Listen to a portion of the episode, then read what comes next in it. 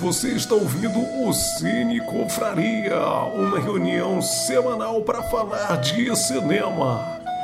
Fique ligado. Boa noite, pessoal. Sejam bem-vindos a mais um Cine Confraria. Nossa reunião aqui para comentar os filmes que a gente assiste, focando em um primeiro e depois falando de outras coisas. Para quem não conhece Cine Confraria, está vendo, ouvindo pela primeira vez hoje, nós toda semana nos reunimos aqui no, na transmissão pelo YouTube para falar sobre um filme que um de nós escolheu na semana anterior. Todo mundo assiste e a gente se reúne para comentar. E hoje outro filme será escolhido para a gente comentar semana que vem e por aí vai, né? É, o episódio anterior nós comentamos o filme Pânico, é, foi muito bom. Convido aí vocês que não viram, que não ouviram, a dar uma procurada. A gente falou sobre metalinguagem no cinema, sobre gêneros, diálogos, slasher. Falamos sobre um monte de coisa, sobre o cinema dos anos 90. E foi um papo bem interessante. Convidamos aí vocês a procurar. Oh, a Raíssa já está aqui online, pontual. Seja bem-vinda, Raíssa. Obrigado aí por estar tá ligada. É, e a gente toda semana reúne. Hoje o filme que a gente vai comentar é O Abutre, filme de 2014. Mas antes de comentar, ó, oh, a Larissa Japa Hobbit também está online. Valeu, Larissa. É, Antes da gente comentar o filme O Abutre, para quem não está assistindo, está só ouvindo, vamos dar um alô aí para o pessoal ver quem está participando hoje. Vocês estão vendo quem está assistindo que tem dia que a casa está lotada, né? Hoje temos quatro pessoas, mas o que não deixa de ser bom. Uma discussão com quatro pessoas já é bastante proveitosa. Eu vou chamar aqui para dar boa noite, cumprimentar a galera. Sheila, dá teu boa noite, por favor. Oi, gente, boa noite. Sheila aqui no grupão de quatro. Hoje vai ser bem. A gente vai poder falar bastante. Brincadeira super bacana. Bem-vindos aí, aproveitem. Massa. Massa sobre. Micael, dá teu boa noite. Boa noite, e eu quero oferecer uma oportunidade de estágio para vocês. É uma oportunidade única. O salário é baixo, mas tem grande chance de crescimento, viu? E você vai se matar de trabalhar, literalmente. Boa. Bernardo, dá teu alô aí. E aí, minha gente, sejam bem-vindos. E eu gostaria de falar para vocês valorizarem a CLT. Porque negociar com o patrão não é fácil não, viu? É complicado. Verdade, boa dica. E eu sou o Marquito e a gente vai começar mais um Cine Confraria. É, para vocês que estão notando muita falta da Monique, eu peço aí que vocês façam uma petição online para Monique deixar de preguiça e voltar a participar das nossas reuniões. Avast. Ela, ela e o Bruno estão sumidos, mas o Bruno de vez em quando ainda aparece, a Monique nem isso. Então, Volta, Monique. petição online, petição pública aí para Monique parar de desguiar o Cine Confraria. Lançar hashtag também no Twitter. É, hashtag Volta Monique. Eu tô cansada de ser a única mulher aqui, Monique. Por favor, me... É, e para quem tá ligado aí nas notícias da semana, aí ah, para quem não sabe, nós estamos gravando esse episódio hoje no dia 16 de março. E essa semana nós tivemos ontem, é, para ser mais específico, ontem nós tivemos aí a esperada, tão esperada lista dos indicados ao Oscar 2021, que está sendo bem mais tarde, né? Normalmente tem acontecido em fevereiro, o Oscar, mas pandemia, essa coisa estranha, né, de eventos e tudo, todas as premiações estão acontecendo de forma bem diferente. O Oscar eu ainda não vi como é que vai ser, mas provavelmente. Ah, anunciaram hoje. Diferente. Anunciaram hoje como vai ser. Como que vai ser então? Vão, vai ter, vai ser filmado em dois lugares. Uma é o Teatro Dolby, né? Como sempre, como desde os últimos cerimônias tem sido lá. Mas vai ter um segundo lugar também e simultaneamente, né? E só vai poder estar presente é, os indicados, seus convidados e os apresentadores. É, lá nos Estados é... Unidos a vacinação está bem mais avançada, né? É mais é. tranquilo. Se fosse no Brasil, coitado. Mas não vai ser igual o Globo de Ouro, não, com, com pessoal pelo Zoom, não. O Globo ter, de Ouro foi ter... le... Mas o Globo de Ouro que foi muito legal é que a plateia eram pessoas da linha de frente, né? Do, da luta contra é. o Covid. Eu achei isso muito legal. É... Até agora não tem apresentador, não, não, ninguém anunciou, pelo menos. Quem, quem é o, o, apresentador que vocês mais gostam do Oscar? Eu gosto muito do Billy Crystal. Eu também. Eu também, cara. Billy Crystal é um ótimo apresentador de Oscar. Mas sim, comentar. E, e no Globo de Ouro, o Rick Gervais. A gente não vai fazer um, um episódio comentando as indicações ao Oscar, mas a gente promete que depois do Oscar a gente vai fazer um episódio comentando o Oscar em si, quem ganhou, quem foi injustiçado, mas falando já por alto sobre Oscar, eu já quero avisar para vocês que nós temos três episódios focados em indicados ao Oscar. Borat 2, é... oh, me deu um branco aqui. O Esquadrão Blood, né? Esquadrão Blood, Destacamento Blood, quer dizer. Isso. Promising Young Woman, cinco e, indicações. E o Promising Young Woman, que foi dois programas para trás. O Chico aí previu que esse filme seria importante no Oscar, escolheu o filme e a gente comentou aqui, foi um programa bem legal também falando sobre esse filme. É, em, em relação a isso, Marquito, eu, eu devo dizer que eu fiquei um pouco aliviado com essas indicações, porque como o Destacamento Blood só teve uma indicação e foi para trilha sonora, e o, o Dick Johnson não foi indicado, o First Call poderia ter sido indicado para roteiro, por exemplo, também não foi. Então, pelo menos, não vão poder dizer que nós somos pé frio, porque pelo menos teve aí Promising Young Woman e Borat 2 Verdade. A academia tá de olho na gente. É, porque, pô, se não tivesse saído essas indicações, é... a gente seria os, o Mick Jagger dos podcasts. Né? Olha, a gente tem aqui uma notícia fresquinha. Lucas está assistindo a gente aqui, participando ao vivo. Acabou de falar. Pode anunciar aí também que vai ter um outro cast do Oscar com participantes do Cine Confraria. Então, aí, ó. Maravilha. Estamos, estamos aqui antecipando. Você está ouvindo primeiro aqui. Somos os primeiros a dar esse furo de reportagem. Outro cast vai ter um episódio de Oscar com participantes do Cine Confraria. Então, se preparem aí, que além de Cine Confraria comentando o Oscar, vocês vão poder ouvir também a galera do outro cast com a nossa participação falando sobre o Oscar. Crossover. É, mas além de três programas comentando os indicados ao Oscar, nós também já citamos vários filmes que foram indicados aqui como dicas, né? Vocês, é. Se vocês lembrarem, a gente já indicou aqui o Sound of Metal, que teve um monte de indicação. Falamos aqui de, de Soul, falamos de. que mais? A gente falou de. Tem um monte de filme que a gente citou aqui e foi indicado. A gente vai preparar tudo direitinho para a gente conversar no programa especial de Oscar. E quem sabe, né, até lá a gente vai ter comentado mais filmes de Oscar aqui, vai que os confrades aqui escolhem outros filmes que vão estar no Oscar. Vamos ter mais programas falando sobre os indicados. É.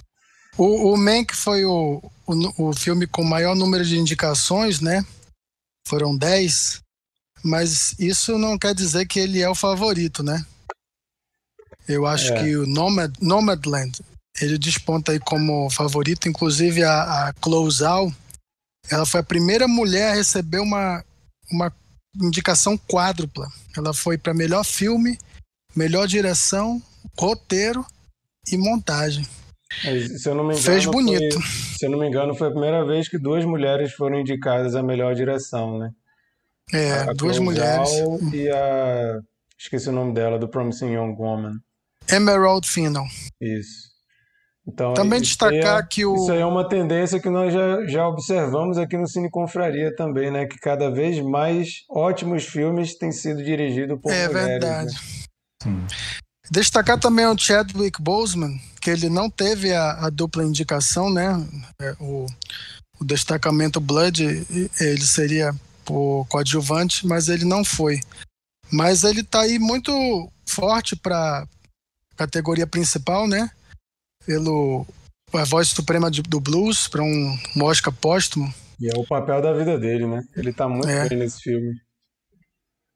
Verdade. E outra coisa que eu observei, né? É, oitava indicação da Glenn Close e ela nunca ganhou. Dessa vez ela foi indicada por Hillbilly Elegy, melhor atriz coadjuvante. E uhum. oitava sem vitória, né? Assim, toda vez que alguém fazia aquele meme com Leonardo DiCaprio, eu, eu pensava, não, pô, mas é Glenn Close, ela já tá. mas o que eu achei curioso é, é que vai reeditar, né? É, o que aconteceu dois anos atrás, é, Glenn Close versus Olivia Colman, né? No, no, dois anos atrás, Olivia Colman ganhou por a favorita. E agora a Olivia Colman com The Father, a Glenn Close com Rio Billy Elliot. E nem por isso está polarizado a, a, briga, eu acho bem difícil dizer quem vai ganhar a atriz coadjuvante. Tem a Maria Bakalova, do Borat 2, tem Amanda Seyfried, do Mank, e tem também a atriz que eu não vou lembrar o nome aqui, do, do Minari. É bem, bem equilibrada essa disputa aí. E reforça, eu não estava lembrando aqui os filmes que nós já indicamos. No, no, episódio passado tivemos uma indicação dupla de Minari. Eu e o Thiago indicamos Minari. Então fica aí a dica de novo. Assistam Minari. O filme teve um monte de indicação, é um filme lindo, maravilhoso.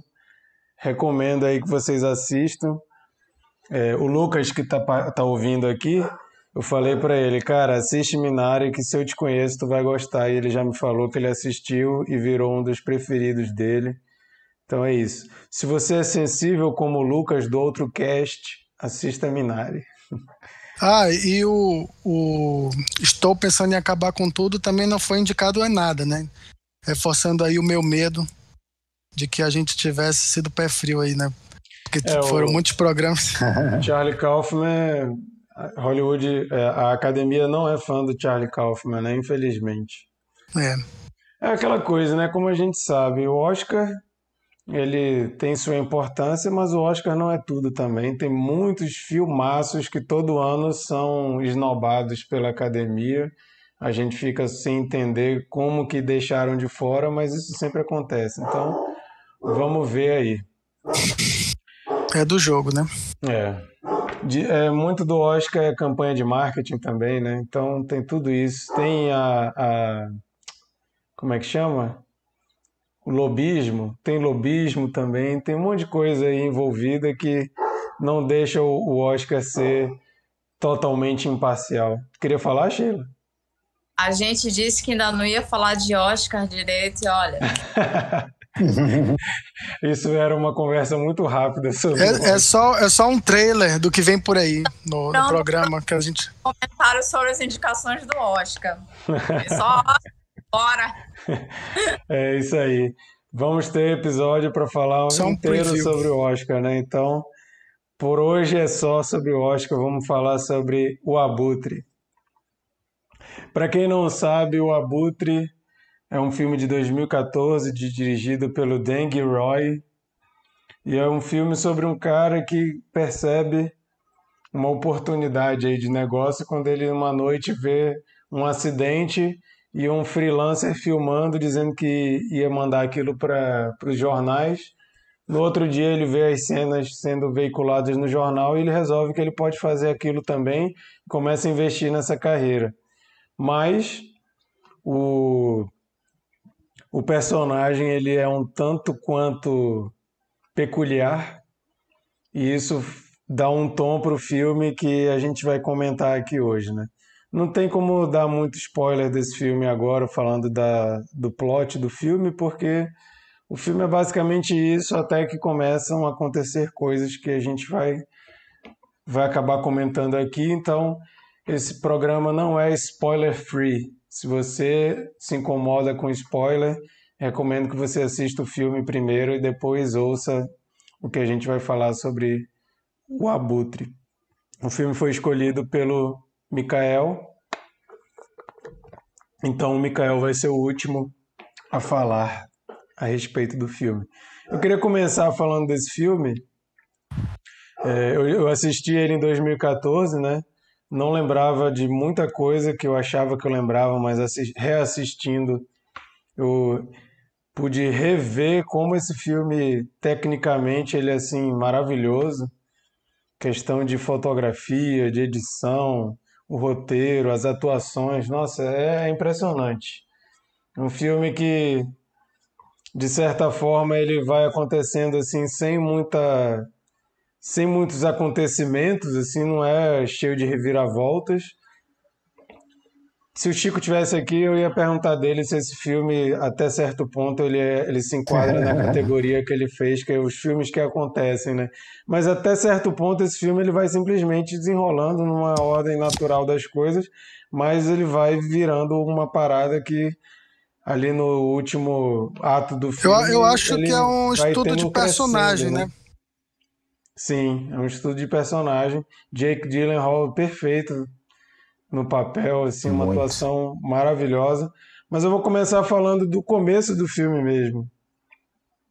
A cena de abertura do filme, que é uma madrugada, a cidade vazia, bem silenciosa, mostrando é, ruas vazias, estabelecimentos assim vazios, é, um monte de coisa que é diferente né, do dia a dia. Você pensa numa cidade grande, aquela coisa frenética e tal, e a madrugada costuma ser aquela coisa mais quieta.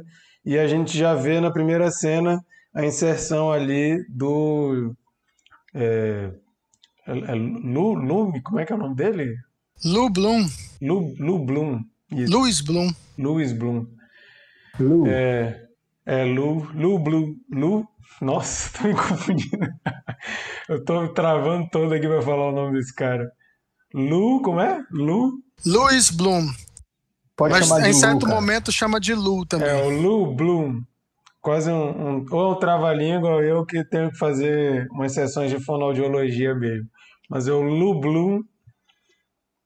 E, e é interessante já de cara que a gente já, já identifica ele como um ser da noite, né? Tá essa madrugada, essa coisa assim, e aparece ele. E a maquiagem já mostra que ele é um ser da noite por causa do visual dele, né?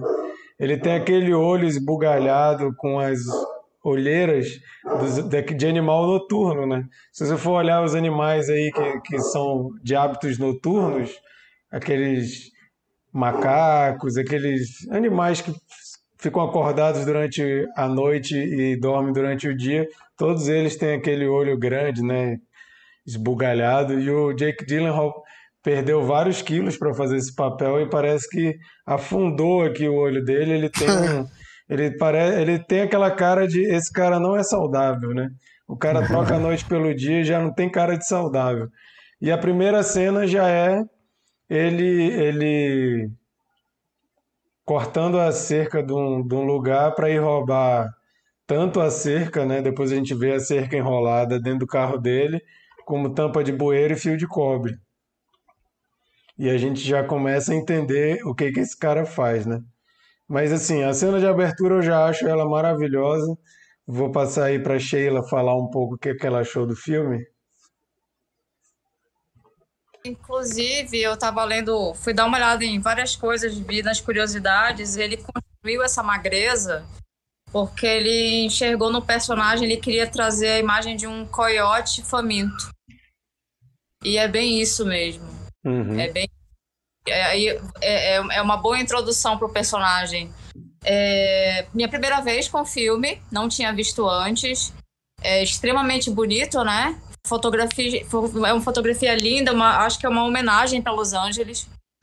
É uma homenagem a Los Angeles na madrugada. São muitos takes muito bem feitos. A, é, as cenas de ação e de perseguição são belíssimas, as tomadas são inacreditáveis, assim, muito. Elas, elas parece que você também está fazendo parte daquela busca por, por um registro de imagem.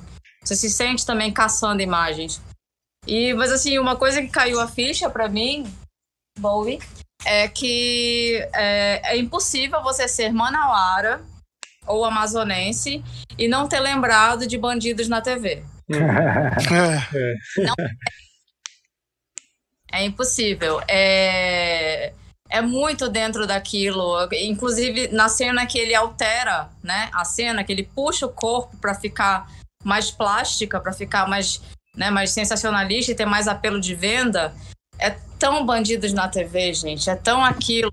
E, e você enxerga muito isso. E eu fiquei o tempo todo é, traçando esse parâmetro até para a construção dele, né? Mas ele é muito mais complexo do que isso. É, as camadas dele, a, a, a insensibilidade, a objetividade, etc. Mas é, outra segunda coisa que eu lembrei o tempo inteiro vendo o filme é que é um filme para falar de coach, né? é. é. Inclusive, é um... tem um comentário sobre isso que de cara eu estranhei, porque é o nome da minha sogra. Eu olhei assim, minha sogra está comentando, mas eu acho que é o meu cunhado que está logado, tá logado com, com o e-mail da minha sogra, porque a minha, a minha sogra, entre aspas, comentou: o filme O Abutre mostra o quão perigoso é a cultura do coach. O protagonista é um... claramente é um coach. Influenciado pela cultura do empreendedorismo. Um é verdade. Interno, um neo-empreendedor. Até, até, até aquela coisa, né? aquela máxima do, do coach. É, Trabalhe enquanto eles dormem. Exatamente. Ele poder, se ele tivesse na ativa agora, ele já não estaria mais fazendo esse lance da rua, ele ia estar tá dando curso online para você se tornar maker de desgraça, ó, de sucesso. Verdade. muito pra bom. Quem, Para quem não conhece, a Sheila mencionou aí o Bandidos na TV e falou de Manaus, do Amazonas. Bandidos na TV é uma série do Netflix, é uma série documental que conta o caso do Canal Livre, mais especificamente os irmãos Carlos e Wallace Souza, que e para quem não sabe, nós quatro aqui que estamos conversando, a Sheila eu não sei, mas acho que se não é amazonense, cresceu a Sheila, a Sheila era vizinha deles. Ah, eu era, eu Vizinha, vizinha lá, né? Vizinha, do, do lado da casa. Ela, eu... ela provavelmente já, já, já foi até na piscina dele lá. Naquela foto, aquela foto clássica, né? Do, foi ela do... que tirou aquela foto dela. mas, mas, então, é, esse caso contado nessa série Bandidos na TV é sobre um programa de televisão sensacionalista desses que tem no Brasil todo tipo Cidade Alerta, Balanço Geral, essas pragas que fazem o maior sucesso, é, sensacionalista, ganhando dinheiro e ganhando fama em cima da desgraça alheia. E em Manaus tem um caso muito famoso que é dos irmãos Souza, que diz que começaram a falar que eles estavam encomendando crimes para poder fazer a cobertura e virar os grandes descobridores né, da, do, do, furo de reportagem. Eles chegavam antes que a polícia e tal, e começou a aparecer toda essa coisa. Peraí, eles encomendaram, eles não são só quem cobre o, o crime, eles são os responsáveis pelo crime também. E assim, recomendamos a série do Netflix, Bandidos na TV, é muito boa.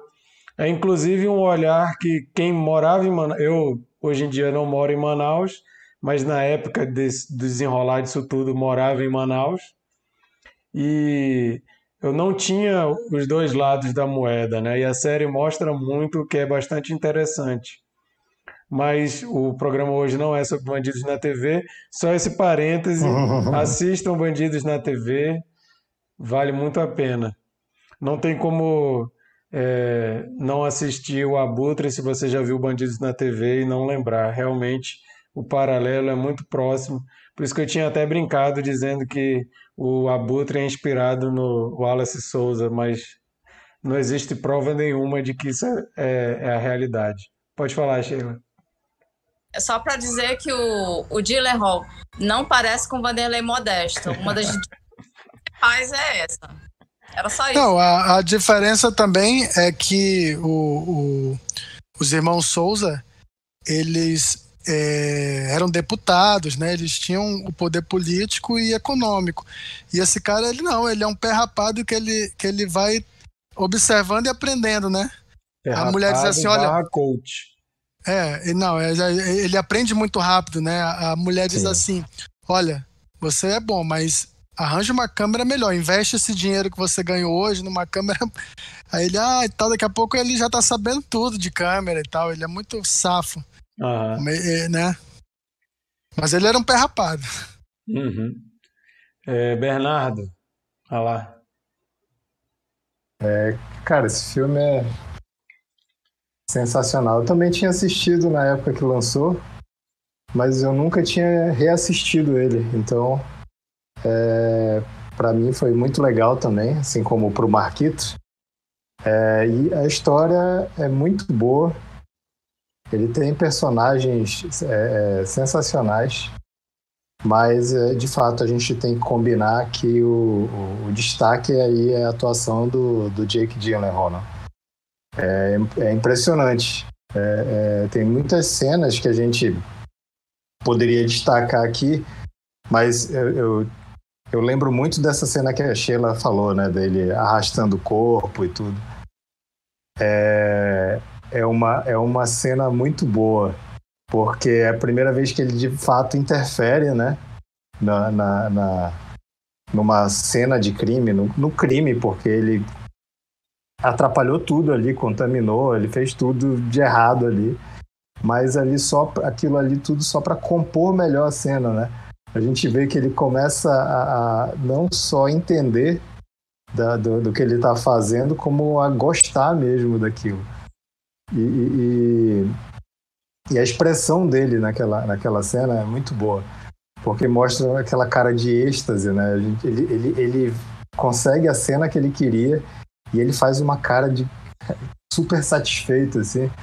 É, e mostra que ele não só ele, ele não tem escrúpulos, como ele de fato gosta daquilo. Ele, ele, ele, ele vê como uma forma de ganhar dinheiro, sim, mas ele quer muito mais do que isso, né? Ele, ele quer se destacar, de fato, ele quer, ele quer ser o melhor, ele quer ser reconhecido por aquilo. É, assim, ele é um psicopata, né, gente? Ele é um psicopata, ele tem características ali de psicopatia, as características clínicas mesmo, sabe? Uhum. Porque é muito, é, e é muito interessante como, é que, como funciona a, a cabeça dele, o, o, raciocínio dele. Ele tem um raciocínio extremamente rápido, né? Ele é muito inteligente, e, e, mas ao mesmo tempo ele tem um negócio que é um um, quê de inocência, assim, de, de...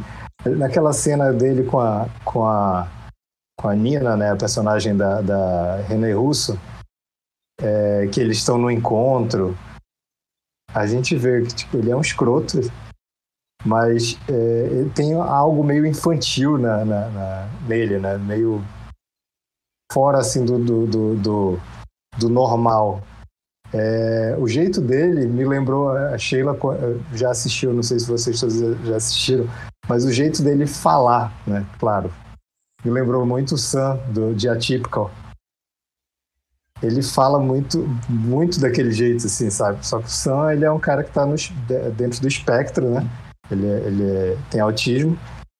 É, e, e, e, assim, é, e tem uma diferença muito grande entre os dois, né? Porque, porque o Lu, ele tem consciência de fato do que, daquilo que é certo, daquilo que é errado, daquilo que é socialmente aceito, daquilo que não é.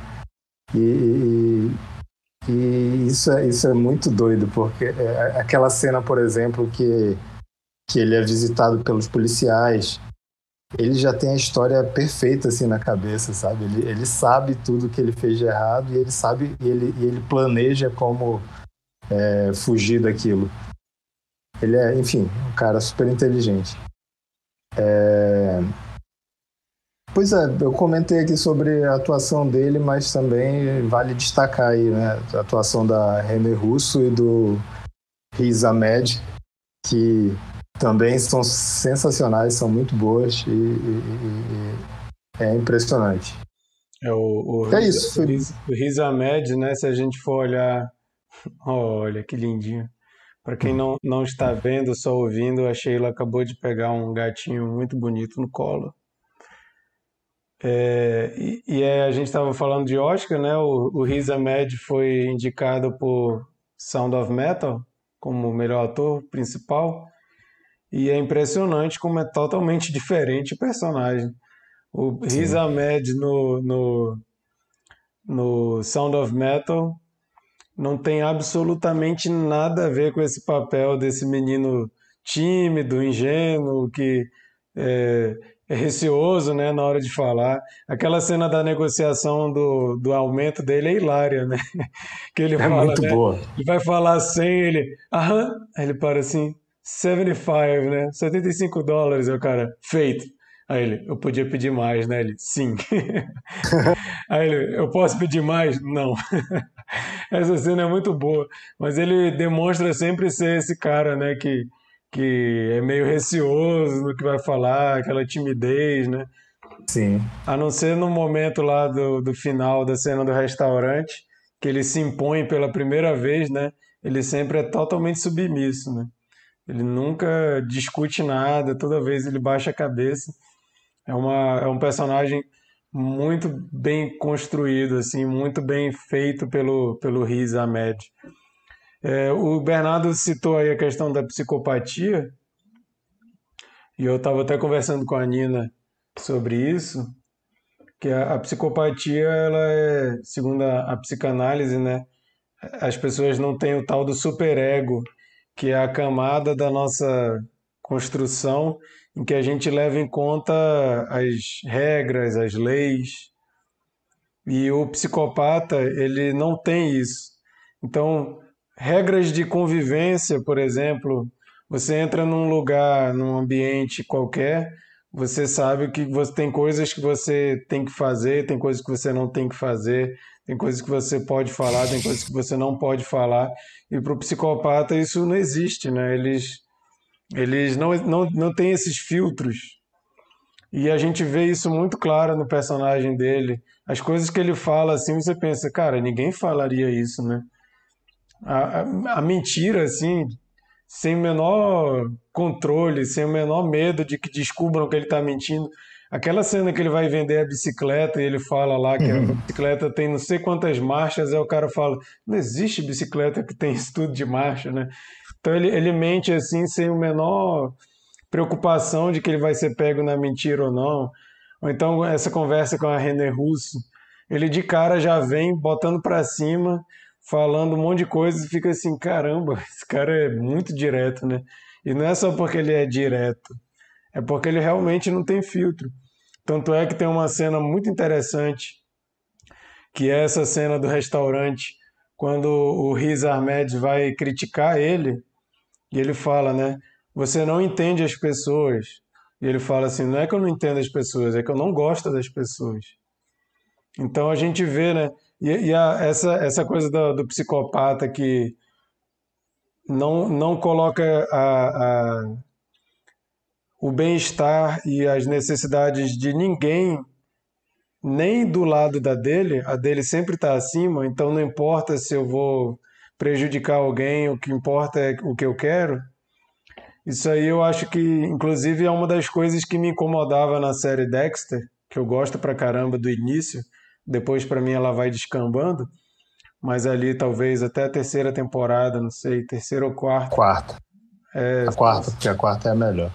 Ela, ela, ela vai muito bem, depois ela começa a cair, mas uma coisa que eu sempre é, me fazia gostar um pouco menos do Dexter é que ele era um psicopata e tinha tudo isso dele fingir as emoções que todo mundo esperava que ele tinha que sentir, né? Mas aí lá pelo meio ele começa realmente a amar alguém, a se preocupar e tal. E isso para mim soava muito, cara, nada a ver, ou o cara é psicopata ou ele não é, né? Ele não é uma doença, ele não, não deixa de ser psicopata porque ele quer, ou ele não é só um pouco psicopata, ou ele é psicopata ou ele não é. E o personagem do Jake Gyllenhaal, o Lu, ele é, ele é uma constante, assim, eu achei muito bem construído por isso. Inclusive, uma cena que eu achei fantástica, no final de tudo, eles filmam o relógio que ele roubou na primeira cena, quando ele corta a cerca e vai lá roubar e tal. E a gente primeiro acha que ele vai ser só um ladrão, mas ele agride aquele segurança. Então ele já mostra de cara que o Lu não é uma pessoa legal. E o filme não tenta em nenhum momento trazer uma redenção para o Lu. Uhum. O filme é toda uma constante. Esse cara é ruim, esse cara é psicopata e não existe filtro, ele vai chegar, ele vai até as últimas consequências para chegar onde ele quer. E no final ele termina bem com o relógio que a gente viu ele lá no início e a gente viu esse cara é ruim.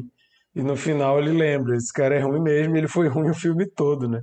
O cara não teve assim uma melhora. Isso eu achei muito consistente assim na, na narrativa do filme. Não tentou forçar para ter uma uma cena emocionante dele pensando, será que ele estava fazendo aquilo? Porque ele passa o filme todinho prejudicando todo mundo, né? Hum. Cara, tem uma coisa. Não sei se vocês tiveram a mesma impressão ao reassistir o filme, né? É, mas te, tem algumas características dele que me lembravam, me lembraram muito o Coringa do Joaquim Fênix. É, físicas, né? Acho que no começo do filme, aquela aparência dele super magro e tal. Mas tem algumas, algumas coisas dele. É, é, eu não sei se vocês tiveram essa impressão. Assim, pode, pode, eu acho que foi só um devaneio da minha cabeça também. Mas tem algumas partes que eu acho que ele. que, que, que, parece que ele está imaginando, assim, é, é nas conversas dele com a, com a personagem lá da René Russo, por exemplo, no final. Aquela conversa do final, depois que ele mostra a, o vídeo para ela é muito. Quase se é, beijam, né? pois é, é muito bizarro, assim, sabe? É, é, é, muito irreal, assim, chega, chega, chega a ser surreal mesmo. Porque a reação dela, beleza, que ela fica super satisfeita com aquilo, porque a gente vê que ela também não tem muitos escrúpulos. Mas é, é bizarro, porque é tipo uma cena pós-sexo ali, sabe? Verdade. É, essa cena eu lembro que eu fiquei pensando que ele ia piscar e aquilo era a imaginação dele. Mas eles deixam, né? Sim, eu não sim, sei sim. se a intenção é, é fazer a gente pensar se aquilo é verdade ou não, ou se realmente. Que nem é, mas assim, me, me remeteu a, é porque eu, eu lembrei do, do Coringa, né, do Joaquin Phoenix, e aí eu lembrei dessas coisas que ele que se passavam na cabeça dele também, né, que, uhum. que o filme revela pra gente. Mikael, vai lá, fala um pouco. Falando um pouco sobre essa psicopatia, né, que vocês estão comentando, é uma cena que eu gosto muito da interpretação do Jake Gyllenhaal, é, quando ele ainda tá vendendo a primeira filmagem dele e ele pega ali as instruções, né? Ela diz assim, ó, é, você você pode continuar produzindo que a gente se interessa, né? Sobre exatamente o que a gente se interessa é crime, mas não qualquer crime. Nós não gostamos de todos os crimes e tal. É, e acidentes também. E aí ele pergunta assim: você quer imagens sanguinárias? E ele fala isso, a, a, a expressão do rosto que o, que o Jake Gyllenhaal coloca né, é quase como se ele estivesse tendo um regozijo assim, sanguinário. É, aí ela fica é, meio. É, ela fica ela com vergonha desconfortável. De aí ela diz: não, gráficas. Ela, ela muda a palavra porque ela não quer. Aí, não, aí ele repete: sanguinária. Aí ele, Aí ela, gráficas, gráficas, gráficas, né? E, e ali, com, com, com a expressão facial, o Jake Gyllenhaal já mostra que ele é o psicopata, né? E, e é interessante, assim, porque o, o filme, assim, ele, ele, é, ele não, não, não é que ele foi se tornando aquilo. Ele sempre foi, né? A gente é que vai descobrindo aos poucos, né? E o roteiro é sensacional, né? Eu acho esse roteiro muito bom, assim. É um roteiro enxuto, conciso. Que tudo tá no seu lugar ali, né? Não tem nenhuma barriga ali sobrando, né? O roteiro e, logicamente, a montagem também, é, é, você não, não vê o tempo passar. Né? Ele é muito dinâmico e, e, e objetivo, né? É, e a forma como ele vai plantando, né, é, gradualmente, para gente saber. É, é, primeiro ele ele modifica uma foto ali na, na geladeira do, do né, para compor a melhor é, aquilo, a, a, assim, a, a, direção de arte, digamos, da, da cena que ele quer filmar. Então ele modifica ali e aquilo ali é, é o ponto de partida para depois ele modificar a posição do, de um corpo, e depois ele, ele entrar numa cena do crime antes da polícia, como vocês já falaram, e, e começar a manipular tudo, né? É, em prol é, da melhor é, narrativa né? e melhor, melhor ângulo, melhor filmagem que ele possa ter, né? E em dois momentos é, ele imprime um, um, um, um grau de ameaça, assim, é, é bem sutil, mas que você vê que os personagens que estão sendo ameaçados percebem do que ele é capaz, né? Parece que dá aquele clique, né? E a primeira vez é justamente esse jantar romântico, entre aspas, que ele começa a dizer: Olha, você depende de mim, né?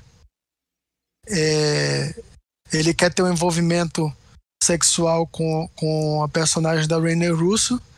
E ele joga, né, assim, olha, é, eu, ele já é, mostra que ele, ele entende o jogo, que ele pesquisou sobre ela, né, um stalker total, virtual, né, ele, ele fala para ela, olha, eu já sei tudo sobre tua vida, ou quase tudo, e eu sei que o seu contrato vai acabar. Você depende de mim. E ali aquele, aquela coisa de ameaça, assim, que você sente que ela engole ali é seco e, e você teme por ela, né? Mas ela é, acaba aceitando é, porque ela realmente sabe que, que ela precisa, né?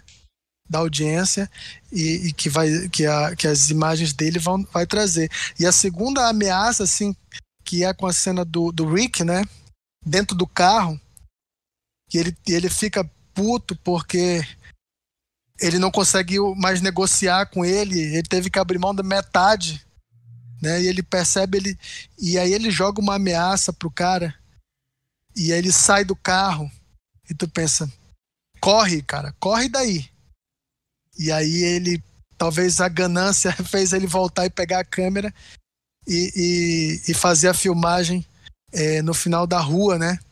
E aí naquele momento é, eu também vi pela segunda vez, mas isso já mesmo na primeira vez que você vê ele voltando e pegando a câmera, você pensa, ih, rapaz, esse daí é o fim desse cara, né?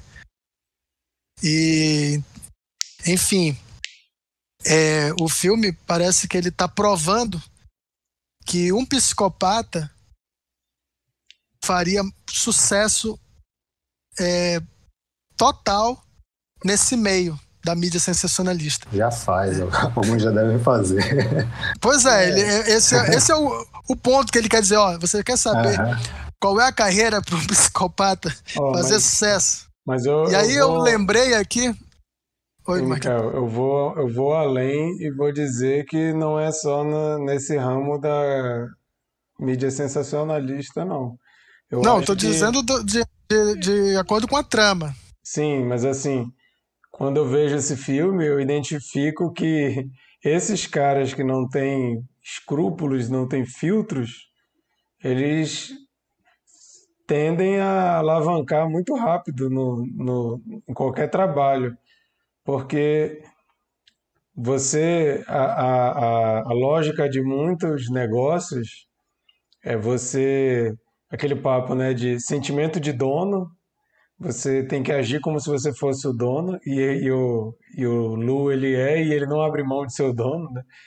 e essa coisa de você sempre estar tá focando em, em ser mais ambicioso e mais ambicioso e mais e mais e mais colocando os outros abaixo Ob da sua ambição. Né? Objetificando né? as pessoas, né? E às vezes até é, muitas empresas fazem o papel de, de boazinhas, é, de motivacional um monte de coisa, mas é só para a galera produzir mais, né? A gente sabe que a empresa está focando ali é no lucro, né? Não está pensando tanto assim. É claro que não vou exagerar e dizer que não tem empresas mais humanas e tal, claro que tem. Mas muitas empresas, assim, essa coisa do, do coach que a gente estava zoando aqui, é muito isso, assim, a gente vê isso muito forte. Ali, aquele, aquele final, quando ele fala assim para os novos é, estagiários dele, que ele está com aquele, aquela equipe, né? Não uhum. se preocupem que eu não vou pedir para vocês fazerem nada que eu não faria. Cara, isso vindo de um psicopata Isso não é nem um pouco ali, não dá nem um pouco de alívio, né? Se você tem é. um chefe, um chefe inescrupuloso que faz qualquer coisa para subir, para alcançar o, o, objetivo dele, e você é um empregado, você tá ferrado. É tipo o Rick lá, dá pena do Rick, né? Mas assim, eu acho que a gente tem muito isso na, na nossa sociedade. É claro que guardadas as devidas proporções, né? Agora, esse lance do empreendedorismo, né? É interessante que quando ele vai contratar o Rick, você olha o papo dele e você acha que é pura cascata, assim. Ele, ele tá ludibriando o rapaz, né? Você percebe que o Rick é um, é, é além de ser um cara ingênuo, é um cara que, que ele precisa de um trabalho para ontem. Ele vai aceitar qualquer coisa, né? Sim. Agora, quando ele vai falar com a, com a personagem da Rene Russo, ele já tem assim uma lábia mais aprimorada, porque parece que ele é uma esponja, cara. Ele sai absorvendo tudo que ele vê ali. Como funciona aquele programa, é, como funciona é, é, a, a, guerra pela audiência, é, qual, quais são os tipos de, de imagem que, que vão fazer sucesso, quais, quais os tipos de crime, tipos de acidente. Ele, ele sai absorvendo tudo e ele constrói isso de forma muito eloquente, né? Então ele ele ele já tem é, ele já fala de igual para igual com ela, né? Ele assim. ele tem um lance de manipulação com as pessoas, porque ele parece aquelas pessoas bem relacionadas, sabe, articuladas. Tanto que Sim. ele já já sabe como ser simpático com os apresentadores, qual é a brincadeirinha que ele vai tirar para angariar aquela Qual é a gravata que o cara usa na sexta-feira? Ele, muito, ele é muito... Um detalhezinho assim que, que já ganha simpatia, né? E tem tanta gente assim, matando. Verdade. Agora eu queria que a gente falasse um pouco sobre a questão né, do, desse ambiente sensacionalista. Eu sempre me perguntei é, o porquê desses programas é, fazerem tanta, tanto sucesso, né? A primeira vez que eu, que eu notei que esse tipo de, de conteúdo fascina as pessoas foi ainda na pré-adolescência. Na época que as locadoras tinham um, o, o filme As Faces da Morte, que mostrava cenas de, de execuções e de mortes reais. E... Mas dizem que não é real. Ah, não sei se é real, mas as pessoas alugavam por conta disso. E eram, e eram pessoas da minha idade, que, que era meio que proibido, então eles queriam assistir, reuniam pessoas a, da tua amigos. quando tu era adolescente, né? Exato, é isso que eu tô falando. Quando eu era pré-adolescente, esse filme era moda. na, na, na, nas turminhas, então alugavam e assistiam em grupo e comentavam na escola. E eu ficava é, meio que horrorizado, assim, como? Mas como que as pessoas gostam disso, né? E aí, mais para frente, eu fui vendo esse tipo de programa que a gente já citou, o Canal Livre aqui em Manaus, mas a gente percebe que não é um estilo de programa só do terceiro mundo, né? As pessoas no, no primeiro mundo também consomem esse tipo de, de, de programa sensacionalista com imagens gráficas, né? É, que enfatizam crime para colocar medo na população, né? E, e ultimamente a, a outra coisa que é, dentro desse mesmo aspecto que eu, que eu vejo são é, é, fotos que são compartilhadas em grupos de WhatsApp, é, imagens de acidente, de vítimas, e as pessoas querem ver, essas pessoas é, compartilham e, e, e, ficam instigando umas às outras. Você já viu, não sei o quê, e, e se compartilham, e se tem programas como esse, é porque as pessoas gostam, é porque as pessoas se fascinam. É aquela coisa meio que, ao mesmo tempo que repele, ao mesmo tempo atrai também. E, Eu... e só concluir aqui. É, é, é uma coisa assim. Talvez cada um de nós tenha é, um, um, um, esse, esse lado doentio de, de querer é, ver, assim como a gente passa por um acidente e a gente meio que freia para olhar, né? Algumas pessoas vão mais além e filmam e compartilham. Para o carro para ir lá olhar. Exatamente. E, e dão audiência para esse tipo de programa, né? Que explora isso. Então, é assim, é, é uma, é uma indústria que se retroalimenta. Ele existe porque dá audiência e dá audiência porque existe.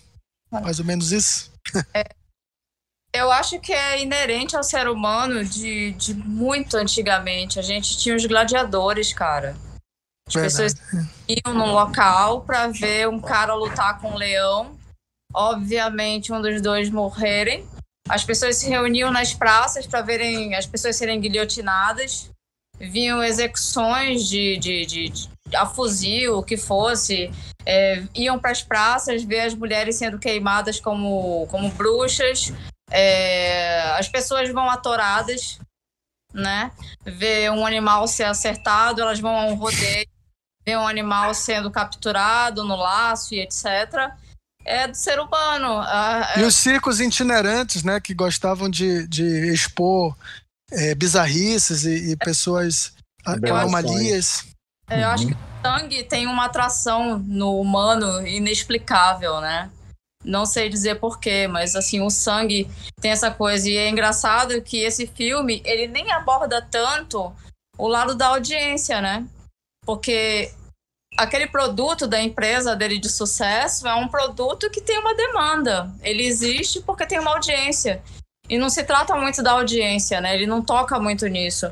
Um filme que brinca um pouco com, com a demanda e o endeusamento dessas figuras no caso ele não é midiático, mas assim, só trazendo um paralelo, é Assassinos por Natureza, né? Que o Mickey e a uhum. Melanie Knox se tornam duas celebridades cultuadas pelos adolescentes por conta dos crimes e a audiência que segue eles. Uhum. Então, mas, mas, mas Sheila, apesar, apesar dele não, não mostrar muito esse lado da audiência, ele é assunto em, em, em vários momentos. Por exemplo, todas as cenas que, que, que acontecem na sala de edição, é, você vê os olhos da René Russo brilhando quando ela vê a primeira vez alguma Sim. imagem que ele leva.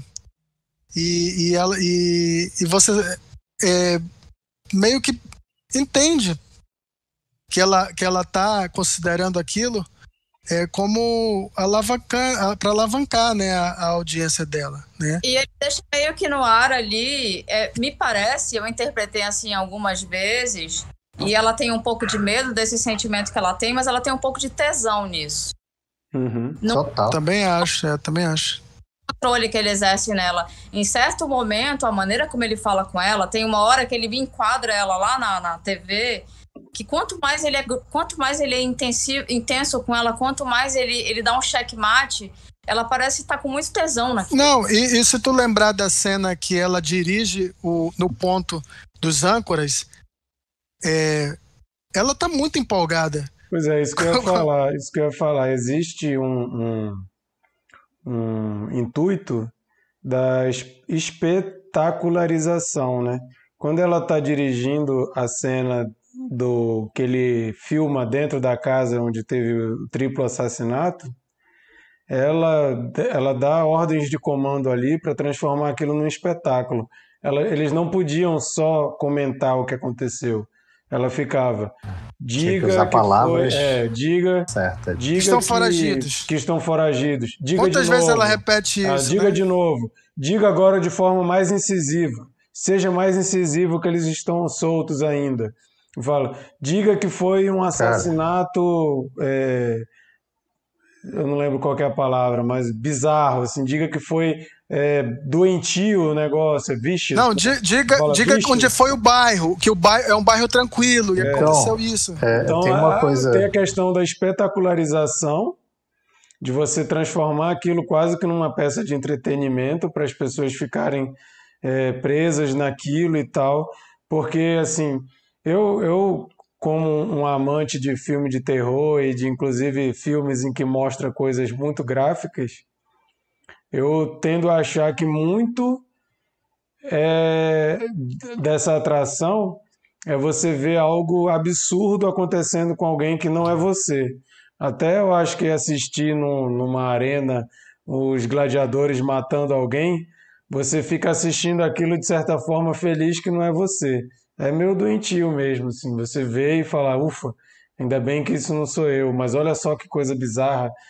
Mas é claro que existe um limite, é, até moral, do que é uma encenação. No filme eu sei o que é encenação e eu não vou. é, tu estava falando do Faces da Morte. No In Search of Darkness 2, eles falam sobre os Faces da Morte. E o cara comenta assim: Cara, nós éramos adolescentes muito doentes, cara. A gente gostava de ver filmes, eles chamam de snuff filme, né? Esses filmes que, que a pessoa está fazendo de verdade e alguém está filmando. Só que ele fala, são fake snuff filmes. A gente fica assistindo os filmes que fingem que estão matando alguém de verdade e a gente acha isso o máximo. E, nossa, que- a gente, Exatamente. é. a gente era muito doente. Ele fala assim, como é que a gente achava isso legal, né? E assim, é, aquele filme também, Cannibal Holocaust, que é tido como um dos filmes aí que mais gerou censura. A galera ficou horrorizada porque achavam que as cenas de canibalismo eram reais. Que é, e é filme estilo found footage, né? E assim, a gente sabe hoje em dia que, esses, que nesse filme as cenas de canibalismo não são reais. Mas as cenas em que eles matam animais são reais. Então eles pegam, tem um monte de cena horrível deles matando animais ali de verdade. Fica assim, meu Deus, cara, eu não quero ver isso, né? Mas tem gente que gosta de ver, tem gente que gosta de mandar vídeo no WhatsApp, olha aqui, arrancaram a cabeça desse cachorro. É. fico, pra que que eu vou ver isso? Cara, eu sou de muito Deus. cagão pra essas coisas. Nunca, nunca gostei dessas, desse tipo de Mas a, a questão, entretenimento. Assim. Mas a questão de você vivenciar essas coisas num ambiente controlado, eu acho que tem muito disso. Você está se expondo a um crime hediondo, bizarro, mas você está longe daquilo. Você quer ver, mas você não quer estar lá. Se você quiser estar lá, meu amigo, aí você vai virar aquele filme O Albergue lá, que você daqui a pouco tá, você é doente a ponto de pagar para mutilar alguém. Aí você precisa ir no psicólogo. Ele me lembrou também, saindo um pouquinho daqui, eu não sei se vocês assistiram um filme com a Nicole Kidman, chama Um Sonho Sem Limites. Sim, eu assisti. E Não ele me lembro. Ela, sabe? Ela também vem de uma trajetória menor, ela acabou entrando no meio televisivo como uma moça do tempo. E ela tinha grandes ambições em relação a isso, a se tornar uma celebridade, então ela vai escalando, vai vai controlando pessoas, né? E isso sem levar escrúpulos em consideração, ele me lembrou um pouquinho a performance dela. Cara, é sabe, é que, sabe o que, que ele me lembra um pouco? Claro que. Só que aí não é humor. Ele me lembra muito do White do The Office, cara. Só que o White é engraçado, né? Uhum. Mas é aquela coisa muito automática, assim, tudo, uhum, tudo, é, tudo programado. É, é verdade. Praticamente só faltava ele conversar assim, né? Question, não sei o que, não sei o que. Mas ele me lembra o jeito do Dwight, assim. O Dwight, se não tivesse num programa de humor, acho que ele seria meio desse jeito aí, do, do Lu. Tu ia Cara, falar, tem, Bernardo? Sim, tem duas coisinhas só para falar.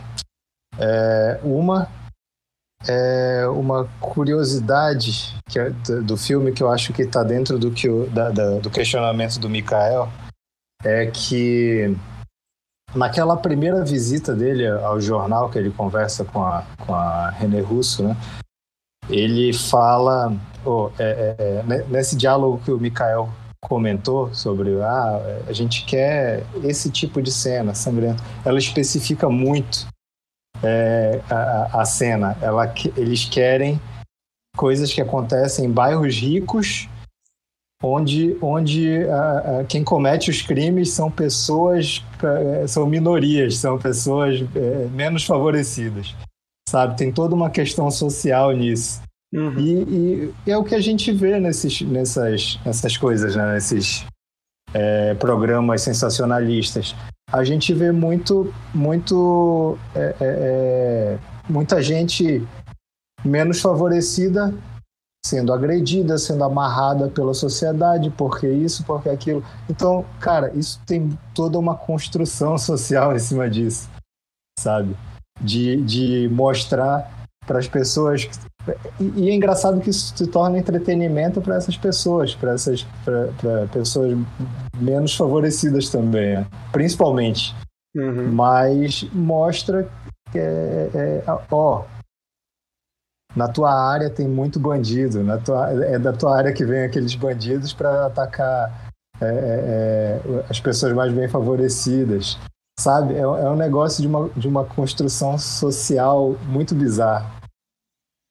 É, é, é, que coloca as pessoas como as pessoas menos favorecidas como culpadas daquilo que acontecer, sabe? E isso acontece também na, na, na, nessa, na cena lá da Casa do Terror, porque depois eles recebem informação de que aquilo ali foi tipo um acerto de contas, foi, foi, foi por causa de drogas. Ela não, não foi. Aconteceu num bairro. estragar a minha narrativa, Isso, né? Vai estragar a narrativa. Aconteceu num bairro rico, foram duas pessoas que invadiram e mataram as pessoas violentamente. Pronto. É, e isso é, é, bizarro pra cacete. Yeah. É, e uma coisa que eu queria comentar também né, numa dessas visitas dele ao jornal, que ele, é uma frase que ele fala que, que é, é, é muito doida. Ele fala: na TV parece tão real Uhum. Sabe? E eu acho que é isso. As pessoas assistem na TV coisas que acontecem no dia a dia, mas na TV, se não tá na TV, é, não aconteceu, sabe? Eles estão vendo na TV, a TV torna aquilo real. Uhum. Verdade. E, e, a diferença que eu acho que tem desses, desse tipo de, de cobertura desse filme com o que a gente tem no Brasil é que como a gente tem uma população muito mais miserável, a exploração dessa, dessa miséria ela é muito maior, né? A gente vê que o, pro, o formato desses programas no Brasil eles já são bem mais brega, sempre tem um anãozinho dançando, vai a banda de uhum. brega lá cantar. O negócio eles misturam com humor, né? Porque é para ficar assim, povão pra caramba mesmo, assim, bem. Vamos botar o nível lá embaixo, não querendo dizer que o povão tem um nível baixo, mas eles botam a coisa no nível muito ah, baixo. Taca. Assim taca o Nunes Filho cantando, é. fantoche dando, dando cabelada no Sim. cara vendendo esfirra. A porrada do Gil da Esfirra com o Nunes Filho, aquilo ali ficou pra história. É o meme de Manaus, assim, não tem meme melhor do que aquele. Mas assim, é, é esculhambação total o negócio, assim. Aí você pega hoje em dia Siqueira, que nem era de Manaus, vai ali substituir o espaço que o Wallace Souza e, e o Carlos Souza tinham para fazer o negócio no mesmo esquema. E aí ele é engraçado, entre aspas, faz todo aquele teatro que a gente sabe que é teatro, mas ali tem inclusive interesses políticos, né, que a gente vê hoje em dia que é um negócio totalmente Nossa, alinhado com a política e o Tropa de Elite 2 mostra isso muito bem. Quando ele tem um personagem que é o, o, o apresentador do Balanço Geral, no caso ali, e que é totalmente envolvido com tudo. Não é alguém que está ali querendo denunciar o crime nem nada, mas é parte de uma cadeia, né? E no Brasil isso virou isso. E hoje em dia é difícil você imaginar é, a televisão brasileira sem esse tipo de programa. A Sheila queria falar, mas mutou. Todo avesso. Só rapidinho. Ah, pronto, voltou. Cara, então é uma plataforma eleitoral boa, né? O Wilson Lima vem daí. O Carlos Souza Verdade. também, né? O Carlos Souza era apresentador, depois foi como vice do Amazonista. Sabino. Sabino. O filho dele é uma fonte que é... Binho, eu vou parar porque eu... o Binho não quer que a Sheila fale. Não.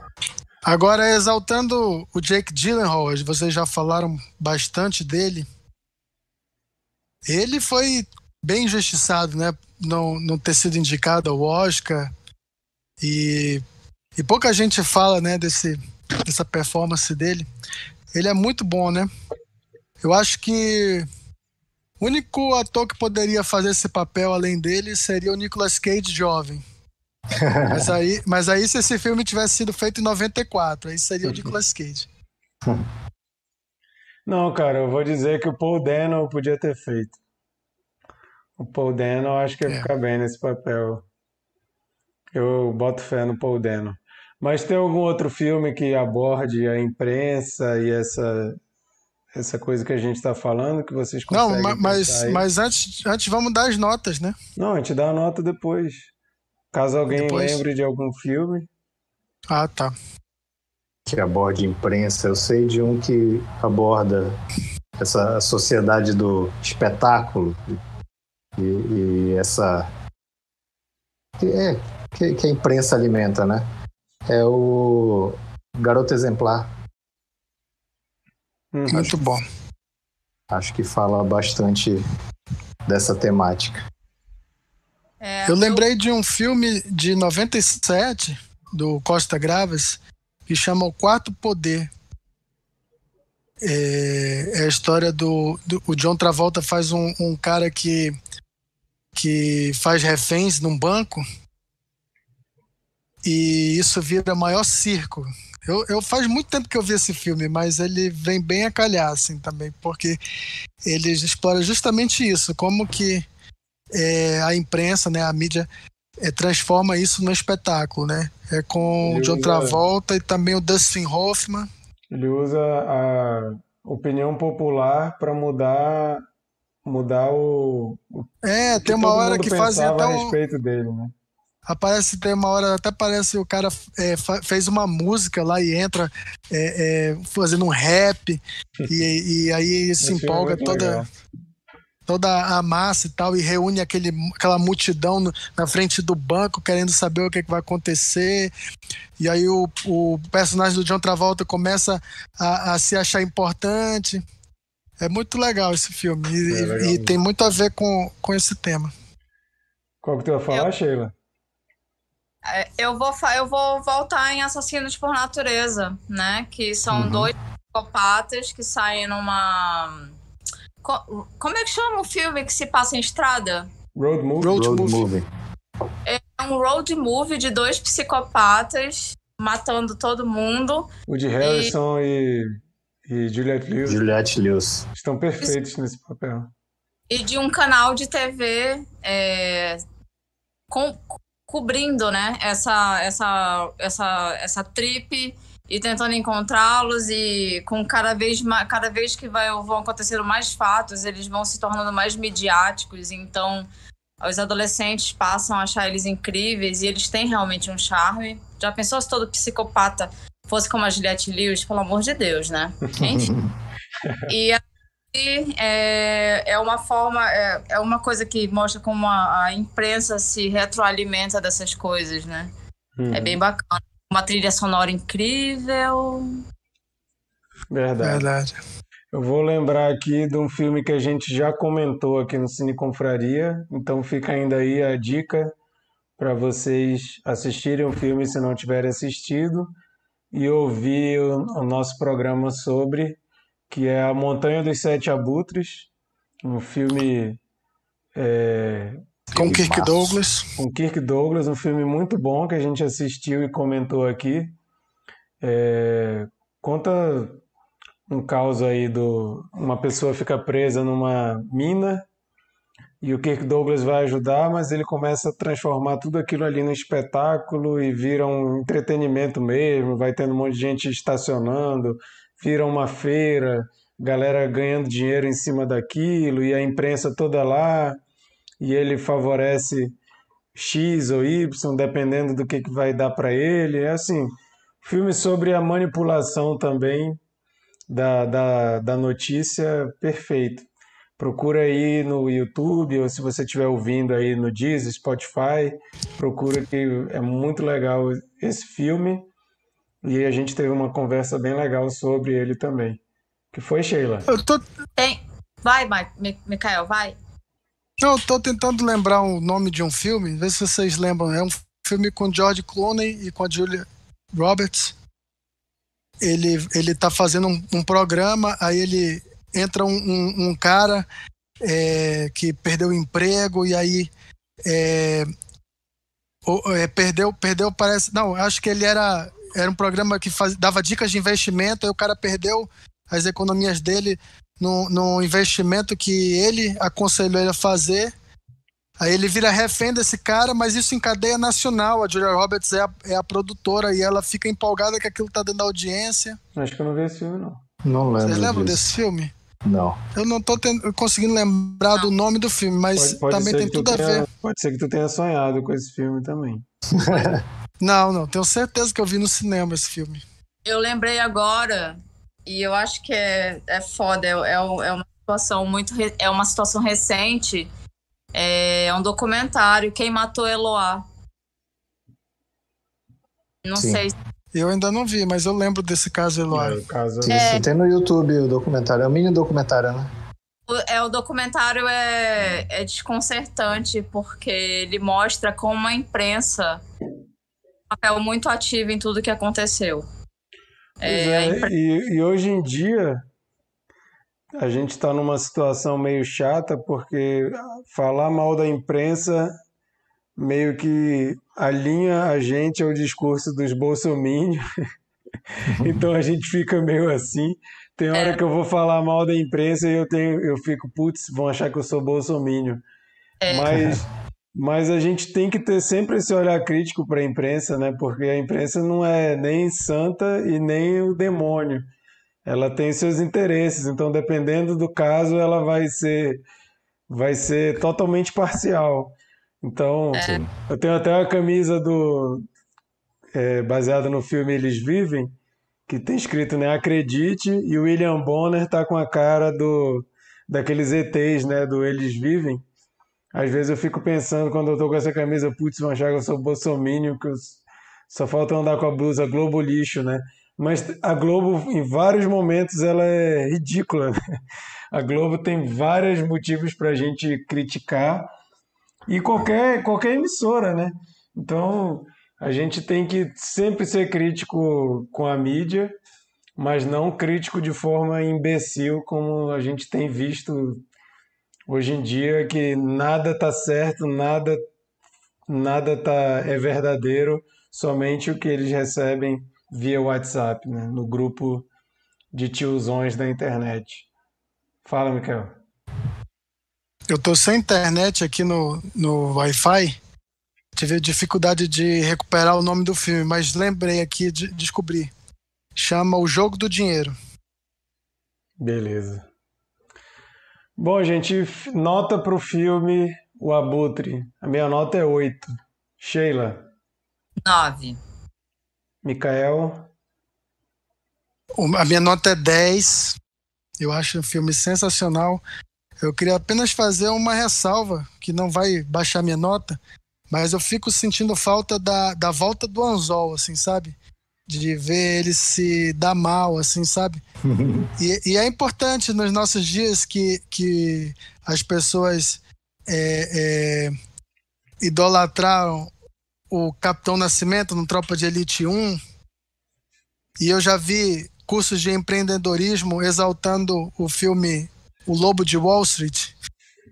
É capaz deles botarem esse filme também para dizer ah, que, né? que é, é, tem lições, né? Tem lições. É, mas o filme não tem happy end, não, viu? Não, é, é uma visão totalmente pessimista, mas eu digo assim, é, não é o que eu gostaria de ver, mas, mas nem sempre o filme tem que ser aquilo que você queria ver, entendeu? Pois é, mas. Então eu vou manter a... a minha nota 10. Infelizmente, sempre vai ter as pessoas que não conseguem entender a mensagem do filme. Eu acho que o filme fica chato quando ele tem que desenhar para a pessoa o que, que ele está querendo dizer.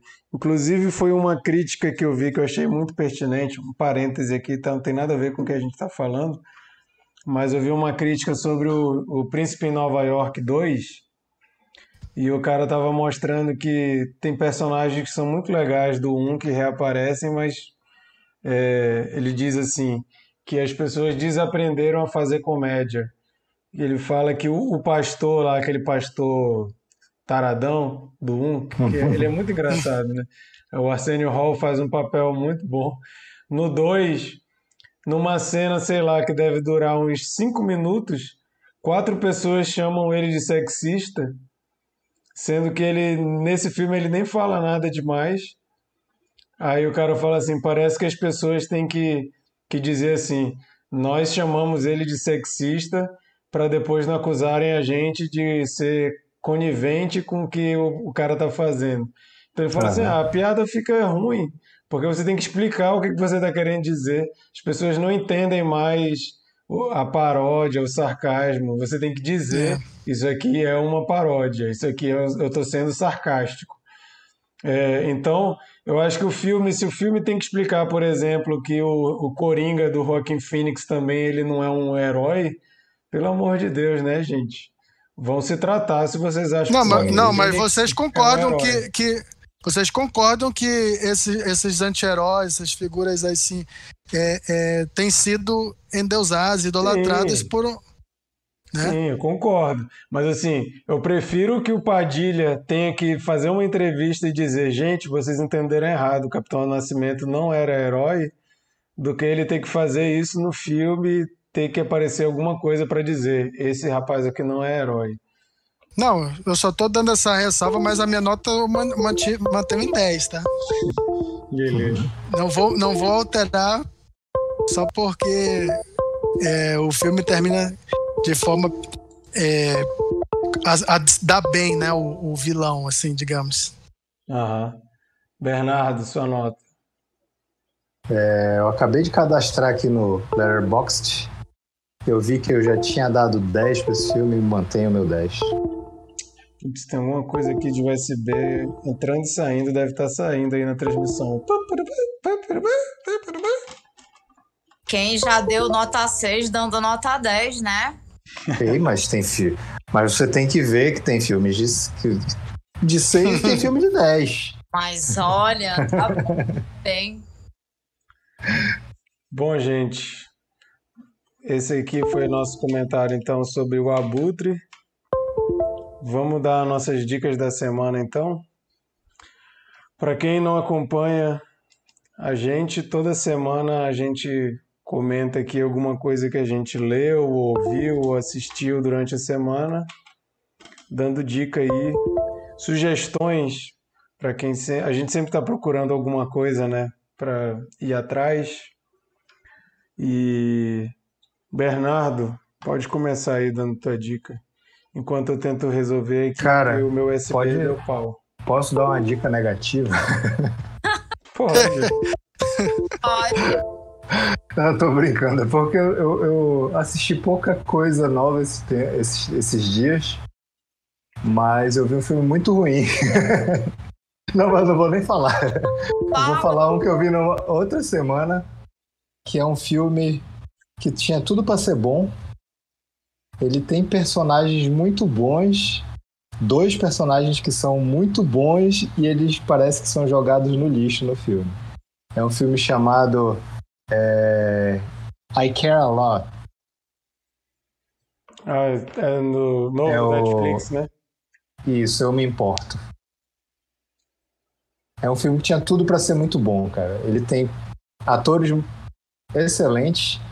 É, ele tem dois personagens que são muito bons, só que eles são super mal aproveitados e eles têm uma, uma virada muito ruim.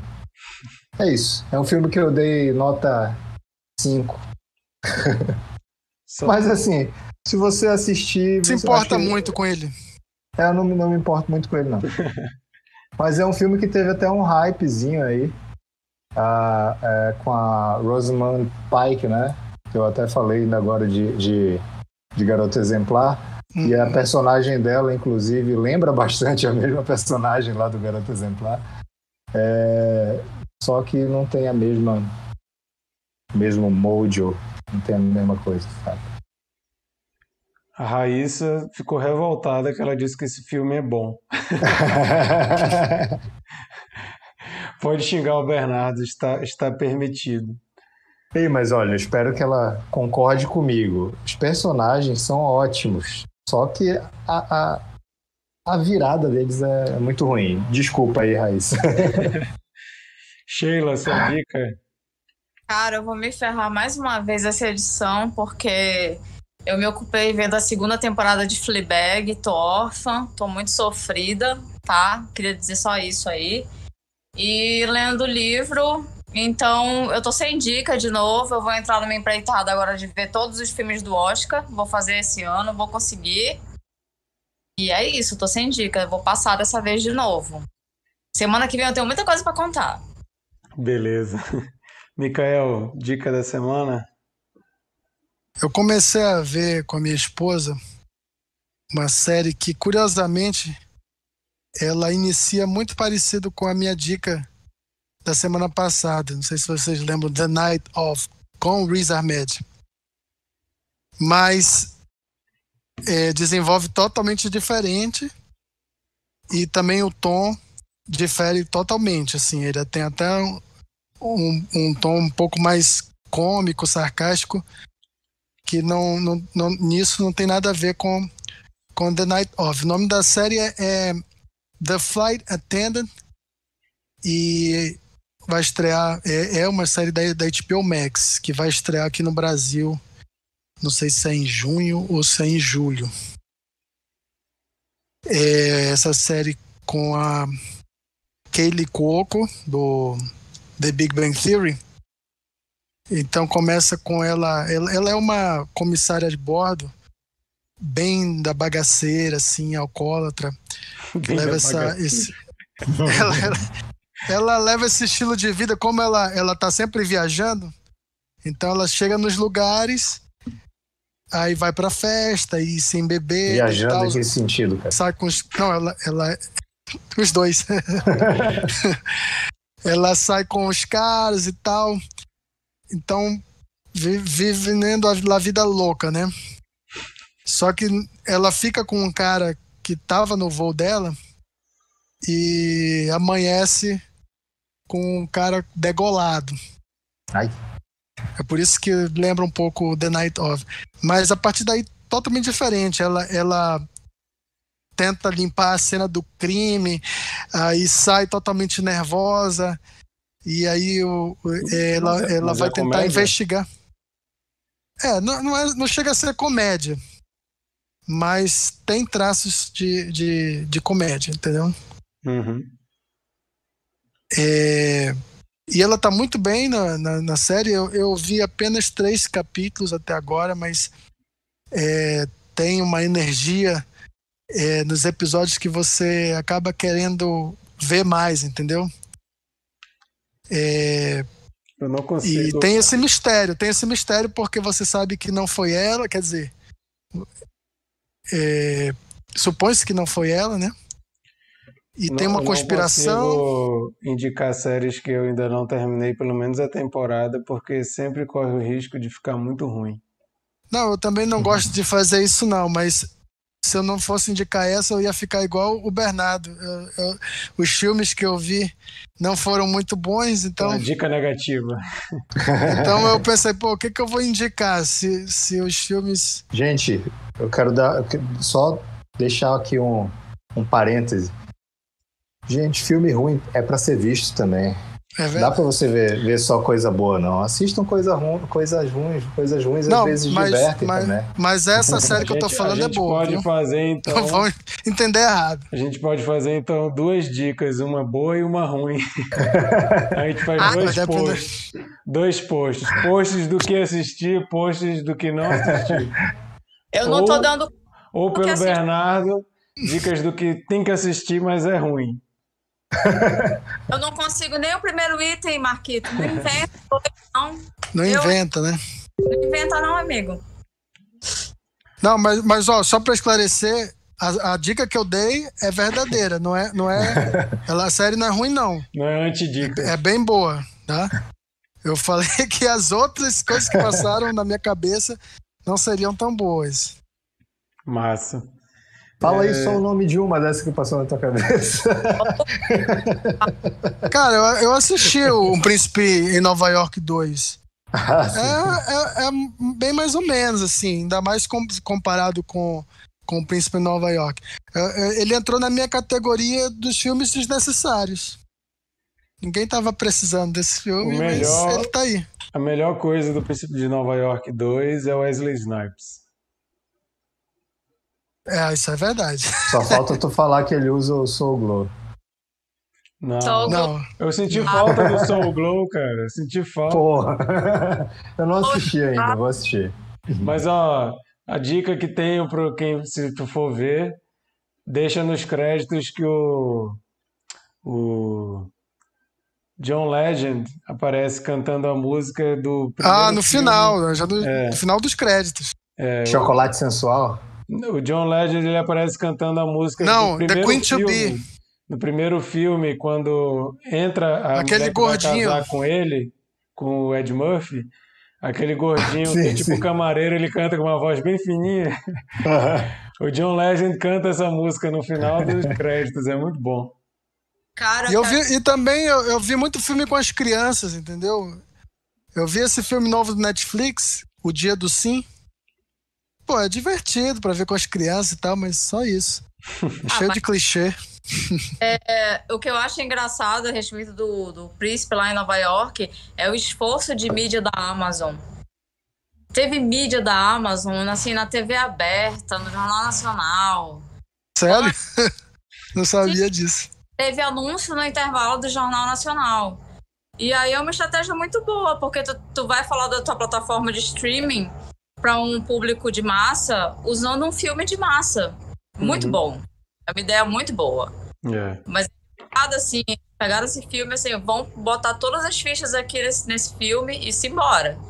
Não, o que tem de bom no Príncipe Nova York 2 é se é adaptando aos novos discursos do papel da mulher. Isso ele faz bem. Eu acho, pelo menos. Não sei se vocês concordaram. Eu não vamos vou ver. ver. Vamos ver. Eu vou ver. Bom. Eu não. Eu gosto muito grande. a minha dica, eu vou imitar o Bernardo dessa vez. Não vou dar dica, dica contra, não vai ser uma contra, não é uma antidica, mas eu vou imitar o Bernardo de, de indicar jogo. Eu ah, joguei, tá. eu joguei um jogo essa semana chamado Telling Lies, que sem brincadeira é um jogo, estilo de jogo que eu nunca vi na minha vida. Eu demorei para engrenar nele até você se situar e entender como é que joga, mas depois que você engrena, depois que você começa a se envolver com a história, ele é viciante. E o que é esse jogo? ele não tem nenhuma introdução assim, você ninguém explica para você o que, que você tem que fazer. Só aparece uma mulher chegando num apartamento com um laptop, ela abre o laptop, de repente você tem a tela do laptop e, e, e ela, você só vê o reflexo na tela, assim, como se estivesse filmando mesmo em primeira pessoa. E ela tem um HD que ela pluga e você tem acesso a um monte de, de arquivo, mas que você não tem eles listados. Não é como o Windows Explorer que você tem lá um HD com todos os arquivos. Você só tem uma, um sistema em que você procura palavras-chave e aparecem vídeos que contêm essa palavra-chave. Aí de cara tu fica assim, tá, mas e aí, o que é para eu fazer com isso? Aí você começa a brincar. O, o, no jogo ele já começa com ela escrevendo a palavra amor. Aí você tem cinco vídeos que tem a palavra amor. Aí você começa a jogar outras palavras e um vídeo você pode pegar palavras que são faladas e abrir outros vídeos e outros vídeos e aí vai. Aí você vai descobrindo os personagens, vai descobrindo o que, que aconteceu. E assim, é totalmente cinematográfico, para vocês terem ideia, é com aquele cara, o Logan Marshall Green, que parece o, o Tom Hardy. Parece o Tom Hardy, é o Tom Hardy magro, mas é com que fez aquele filme The Invitation, que é muito bom, e é daquele filme Upgrade também, que eu acho fenomenal. É, e é com a Angela Sarafian, que é aquela mulher dos olhos verdes do Westworld, aquela branca altana. Ah, Abriu o Steam aqui para procurar já. É, e, e, no Steam ele tem um review negativo pra caramba, assim, porque é um jogo que não engata todo mundo, não. Porque, assim, quem gosta de uma jogabilidade normal deve perder a paciência. Eu confesso que no início eu estava quase perdendo a paciência. Aí foi quando deu o clique, eu entendi mais o jogo e eu comecei a jogar. Então você vai jogando, vai vendo quem são os personagens e você, assim, é o jogo mais de investigação que eu já joguei na minha vida, porque você realmente faz o papel do investigador. Você tem que tentar entender o que, que aconteceu, por que, que você tem aqueles arquivos e jogando as palavras para tentar montar a história na sua cabeça, o que, que aconteceu. Aí você tem imagens de momento, é, não tem cronologia, então tem coisas que você deve ter que ficar pensando, ah, eu acho que isso foi antes, eu acho que isso foi depois. Ah, mas o que, que a pessoa falou para ele estar tá dizendo isso? E você vai. E são todas as imagens que ela tem são filmadas de chamadas de vídeo ou de câmeras que são colocadas é, que tem um personagem que ele é um infiltrado do FBI. Então, às vezes ele deixava a câmera filmando o que estava acontecendo no apartamento dele. Mas assim, muito legal. E eu, eu falei que o roteiro era cinematográfico. Um dos roteiristas ele só faz jogo mesmo e a outra, ela fez. Ela escreveu aquela série Maniac, que eu acho genial, com Jonah Hill e a Emma Stone. Eu acho muito boa essa série do Netflix. Ela escreveu para essa série e ela escreveu também para Mr. Robot, que também para mim é uma série fantástica. Então, assim, você já tem uma ideia aí de como a história é legal.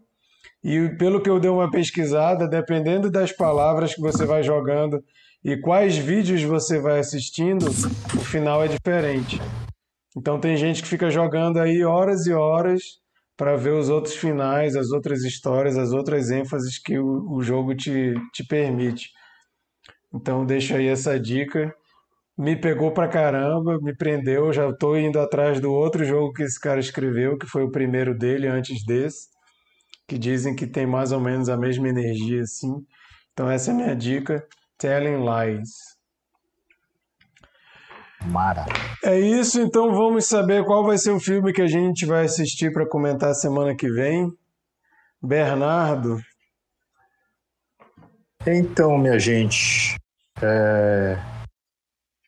eu, eu, eu curto muito produções de Hollywood mas eu também curto bastante sair dessa bolha e tal, é, para ver coisas diferentes. Eu acho, inclusive, que Hollywood tem feito bastante isso, né? Tem saído um pouco de Hollywood para fazer coisas, criar experiências novas dentro do cinema. E eu a minha intenção, na verdade, era um outro filme, só que eu não, não consegui esse filme de jeito nenhum. Aí eu é, decidi por um outro que também, que, que, que também estava levando em consideração. É, e para ajudar aí nessa corrida para ver os filmes do Oscar, é, vou indicar um filme que foi indicado a, a filme estrangeiro, é o Better Days. É um filme é, chinês. Ele vai concorrer, né? Logicamente, até na categoria de filme estrangeiro. Quer dizer, não logicamente, porque tem vários filmes estrangeiros concorrendo a, a, a melhor filme nesses últimos Filme internacional anos. agora, mudou isso, o nome isso, da categoria. Filme internacional. É, e esse filme já ganhou vários prêmios é, dentro da China, né? Dentro da Ásia ali, como um todo. E inclusive ele foi selecionado para o Festival de Berlim, mas parece que rolou alguma treta ali com, do diretor com autoridades chinesas. Eu sei que, que essa treta está relacionada à temática do filme. E aí ele acabou sendo, é, é, sendo retirado do, do, do festival. É, mas me parece ser um filme interessante. E aí vamos ver. Mas... Better Days. Beleza, então essa semana até terça-feira assistir Better Days para a gente comentar a semana que vem. Já aí tentando gabaritar os filmes indicados ao Oscar.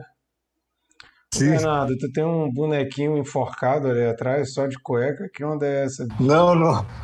Pera aí, rapidinho que eu vou pegar ele. eu nem tinha reparado nisso. Lá vai a bizarrice. Na verdade, ele não tá enforcado. Hum. Mas é o Bolsonaro.